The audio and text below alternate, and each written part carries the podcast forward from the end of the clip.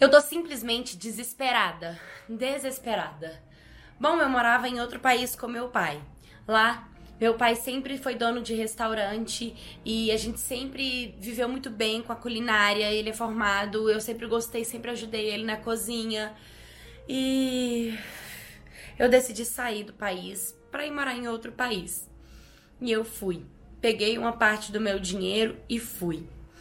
Bom, eu cheguei lá, conheci um namorado e nós começamos a namorar, começamos a ficar junto. E eu falei para ele da minha vontade de ter um restaurante, é claro que ele me apoiou. E nós abrimos o restaurante.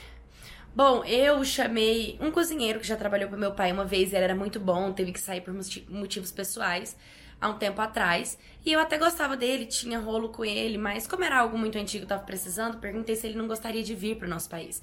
Eu acaba com as passagens, ele trabalharia no restaurante, faria tudo bonitinho e receberia na nossa moeda, que para ele seria muito bom, porque é mais valorizado que a moeda do nosso país. E ele veio. Bom, chegando aqui começou a trabalhar e foi tudo muito bom. Até que o meu namorado, ele me pediu em casamento, foi tudo muito lindo e é claro que eu aceitei. Nós começamos a nos relacionar, foi tudo muito incrível. Só que ele começou a se tornar uma pessoa completamente agressiva depois que nós nos casamos. Ele pensava que ele era o meu dono, ele começou a levantar a mão para mim, a gritar, me insultar, me desrespeitar, e é óbvio que eu quis me separar dele. E assim foi, entrei com pedido de divórcio. E ele começou a me ameaçar, que ia tirar o restaurante de mim e tal, e eu fiquei desesperada, eu não sabia o que fazer. Foi quando o meu amigo cozinheiro começou a me dar todo o apoio do mundo.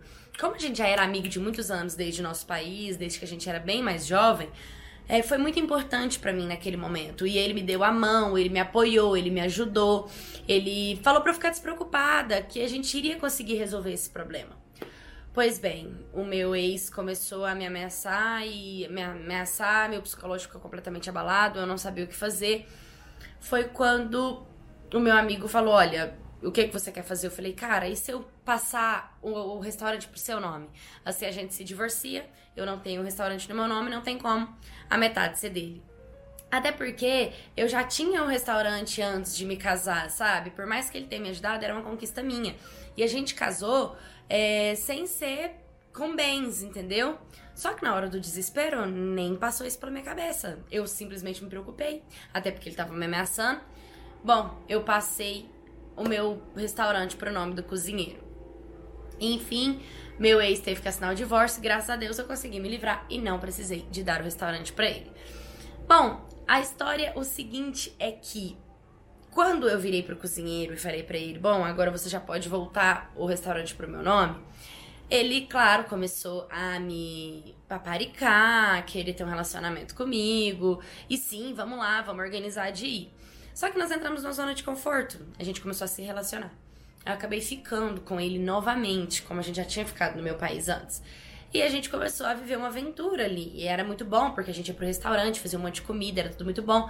E eu fui deixando passar isso de devolver o restaurante pro meu nome, porque a gente tava junto, então eu acabei falhando com isso. Foi quando eu descobri que ele tava tendo rolo com uma mocinha. Sim, uma moça que teria idade de ser minha filha. Eu fiquei muito chocada, muito passada, muito chateada, muito triste. É óbvio que eu quis demiti-lo do meu restaurante. E foi quando ele me disse: o restaurante não é mais seu. O restaurante é meu, está no meu nome e é a hora de você sair daqui. E é óbvio que eu não deixei isso baixo. E eu corri atrás para buscar os meus direitos. Fui na justiça, pedi para que eles né, entrei com processo judicial, expliquei o meu caso. Nós fomos para auditoria, fomos para o tribunal e lá a advogada simplesmente me disse que o restaurante, infelizmente, não era mais meu, era dele. Mas de acordo com todo o tema de tudo que tinha acontecido, é, ele teria que arcar com os custos. Bom, ele teve que hipotecar o restaurante e me devolver, porque nosso país tem como hipotecar, mas ele teve que me devolver apenas uma porcentagem do meu restaurante, que era a metade, um pouco menos da metade do que ele realmente valia. Bom, o resumo da história é que em uma hora de desespero a gente tende a agir pela emoção. A gente tende a ficar com medo e deixar insegurança falar com a gente. E eu acabei perdendo uma grande conquista. Meu restaurante tá lá, ele tá lá, ele continua tocando o restaurante pra frente, namorando a menina que agora tá fazendo o meu papel no restaurante, e eu tenho menos da metade do meu dinheiro para começar do zero. Então a gente tem que ter muito cuidado em quem que a gente confia, em como a gente age na hora do desespero, na hora da raiva, a gente tem que colocar os pés no chão. É, a advogada me disse que o meu, pro meu marido conseguir tirar o restaurante de mim era muito difícil. Era muito difícil. Porque eu tinha me casado com bem, bem separados. Então, é, eu não precisaria de dar. Ele poderia entrar na justiça que eu ia ganhar a causa. Eu não ia precisar de dar nada para ele. Porque o dinheiro era meu, o restaurante era meu, o cozinheiro eu que tinha trazido, eu que arcava com tudo. A gente só tinha se casado no papel. Mas nada de bens.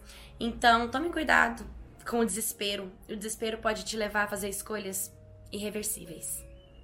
Oi, oi, my cats, tudo bem com vocês? Gente, hoje eu tô aqui fora do Chroma, não sei se você, vocês perceberam, na verdade eu tô gravando dentro da minha casa, porque eu tô passando por um processo de mudança, eu tô passando por muitas coisas, meu sentimento, meu, meu psicológico tá um pouco abalado, então se eu deixar falhar algum vídeo com vocês aqui, me perdoa, é o processo de mudança que eu tô passando, mas se eu voltar, quando eu voltar, se eu voltar, não, porque eu vou voltar, mas quando eu voltar, vai ser com tudo. Mas eu tô aqui, só tô avisando vocês por quê? Talvez até um vídeo, até dar um vídeo, né? Mas, enfim, falando da história, a gente achei legal escolher essa história por conta do desespero da mulher, né? É, meu pai também levou um cano, vou até contar a história dele aqui no canal, por conta do desespero dele, ele entregou o dinheiro e a maioria das pessoas cai em golpe, leva cano, faz escolha errada, faz burrada na vida por conta do desespero, por conta do emocional, por conta de não estar tá sobre o controle total do corpo. Então a gente tem que ter cuidado com isso. Se vocês gostaram desse vídeo, curta, comenta e compartilhe. Se vocês também já perderam algo, já passaram o nome de vocês pro nome de alguém, me mande também para eu contar aqui no canal, tá bom? Um beijo e até o próximo vídeo.